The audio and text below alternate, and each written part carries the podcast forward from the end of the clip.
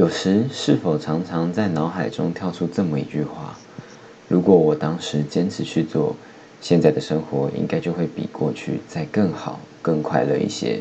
这种想法最常发生在当你最困顿的时候，不论是课业上、工作上还是感情上，往往都等到过去失去了才后悔。当时为什么不自己勇敢一点，掌握人生的话语权？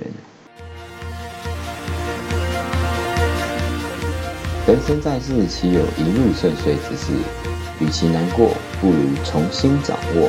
我是冠志，欢迎您和我一起重新度过。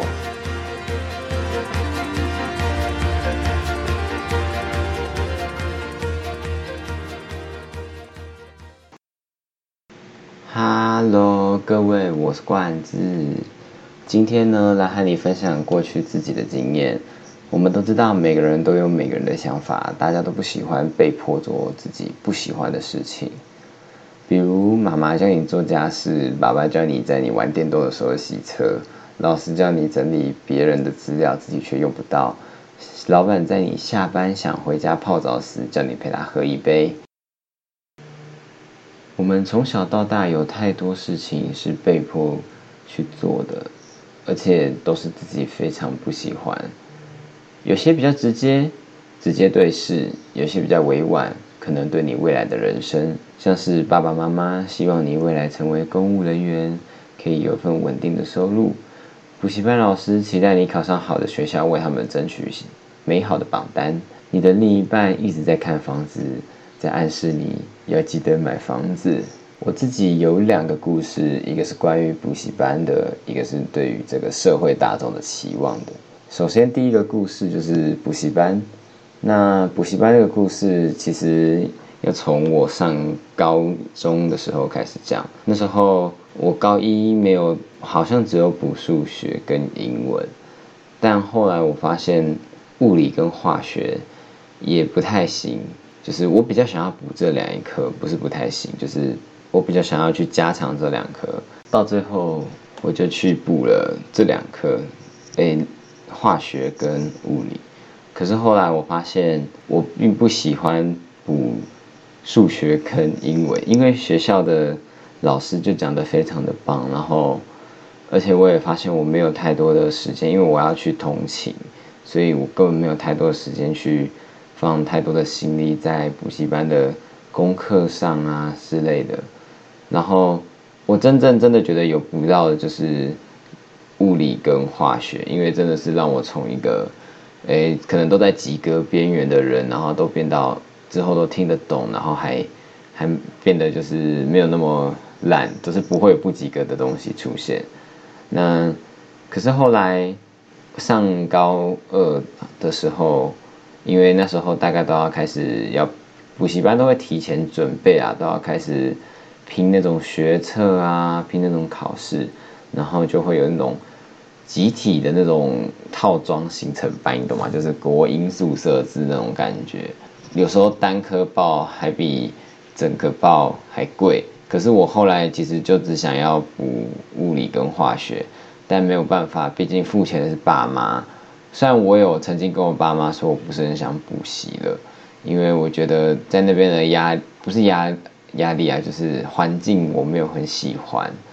然后就会开始遭受到一些疑问，就说：“哎，那你自己可以读得好吗？”的那种，就是他们是关心的问，可是在我这边听来，我觉得也是蛮有压力的，因为感觉好像读不好，我就是怎样的一个人，就是好像就是一个不太好的人。然后，所以我就还是要压继续去补习了，虽然后面有点痛苦就是了，可是即使痛苦了，我还是补完了。可是。回忆不是很好，因为中间有发生一些奇奇怪怪的事情。那这个故事就是让我自己知道，哎，我原来多么不想要补习，可是我是因为别人的期待或别人的看法，我才去补的。我根本不是因为自己想要去跟更多进步一点而再去的。对啊，所以就变得说是像像是。有种自己人生的话语权被人家拿走的感觉。那另一个就是，对社会大众对这个新鲜人的期待吧。很多社会大众对自己的小孩啊，自己的父母都对自己的小孩是那种，哎，你未来好一点的成绩好的，就叫你去当医师，当你去当律师。那成绩不太好的呢，可能就是叫你去，可能就是叫你去什么，哎，当当知军啊，或者是当当什么有的没的。呃，我没有要以这个去歧视什么人，就是我是以我自己看到的。我不知道为什么台湾的父母都很喜欢以成绩论人，然后或者就是以一些呃才能论人，可是就会开始很都很喜欢对自己的小孩做一些贬的动作，然后去夸赞别人家的小孩。我不知道，这是一种风俗吧，文化民情。可是，我想说的就是，呃，我自己就不是一个很喜欢走正规路线的人啊。那当然，在许多人眼里，我可能就是比较反骨的那一个，比较比较欢的那一个吧。所以，其实，其实我在这个路上也是遭受到非常非常多的一些。问题跟意见，不管是从家人啊、朋友啊等等的，就是他们都会觉得，哎，为什么你要去做这么多奇奇怪怪的事情，然后不好好读书就好了？重点是我书一样有读，但是他们就觉得说，嗯，你尝新、你尝试、你做一个新的东西的话，就是有点异类。对，就是你在那个环境之中，你只要是做一个。不太好的，不是不太好，就是比较突出的改变的话，你可能就是那个环境中的异类。当然，我也不是要告诉大家什么事都要我行我素啊，是要告诉你，能在自己想要做的事情，哦，不对，讲反了，能在你自己待的环境之中，然后去做你自己想要做的事情。因为每个人都有自己每个人喜欢过日子的方式，我们不需要强迫别人，也不要太委屈自己。人的一生只有那么一次，如果目标和梦想都不去尝试的话，那么等到离开人世的那一天，你会后悔为什么当初过去的八十年、九十年，甚至可能一百年都没有尝试过自己追逐自己的梦想，那就会起就会让自己有一种抱着遗憾的感觉。我是这么想的啦，不知道各位是怎么想？因为我们都觉得人生真的就这么这么一次，如果不好好来一次。拼一次，赌一次，玩一次，那这个人生其实就还蛮平淡的。如果是在在这种社会大众的眼光之下过活，我真的觉得就是还蛮蛮平淡的。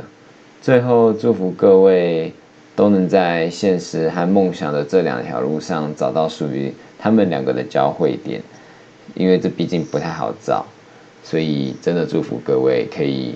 找到属于自己梦想啊，然后跟现实生活中的拉扯的那个点，然后去把它给解决掉。那今天就到这里了，各位拜拜。